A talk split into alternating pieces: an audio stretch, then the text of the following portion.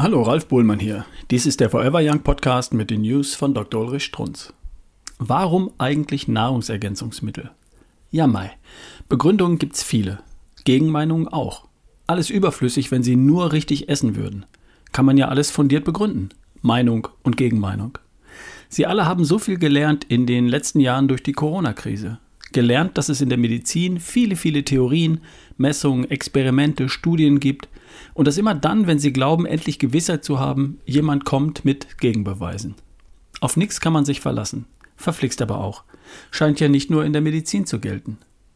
Weil auch ich hier einen Ausweg gesucht habe, also ein Weltbild, auf welches jedenfalls ich mich verlassen kann, habe ich den Nobelpreisträger Professor Max Planck immer und immer wieder im Original gelesen. Seit er mir verraten hat, dass die persönliche Erfahrung tiefstmögliche Gewissheit gäbe, und persönliche Erfahrung ist genau das, was Sie mir täglich mit Ihren stets überraschenden, hochwillkommenen News schildern. Also auch über Nahrungsergänzungsmittel, über NAMES. Beim Stöbern im Archiv sollten Sie auch ab und zu. Also in älteren News fiel mir ein Brief von 2008, erneut zitiert 2016 in die Hände, der ein für allemal aufräumt mit Morbus Bechterew, schweres Rheuma, Kniearthrose und insulinpflichtiger Diabetes Typ 2. Aufräumt heißt, dass diese Krankheiten besiegt wurden, von ihnen selbst geheilt wurden. Ausdrücklich nicht vom Facharzt, vom Krankenhaus, von der Schulmedizin. Geheilt mit Epigenetik, durch eine ganz einfache Veränderung ihres Lebensstils, nämlich dem hippokratischen Prinzip, heißt übersetzt gelungene Ernährung. Hat der alte Herr ja schon damals behauptet.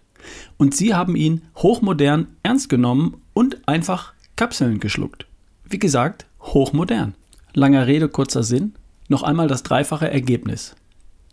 Seit 17 Jahren leide ich am Morbus Bechterew, schweres Rheuma. Bis vor drei Jahren hatte ich eine ständig wiederkehrende Augenentzündung, Atemprobleme, Morgensteifigkeit, Schmerzen.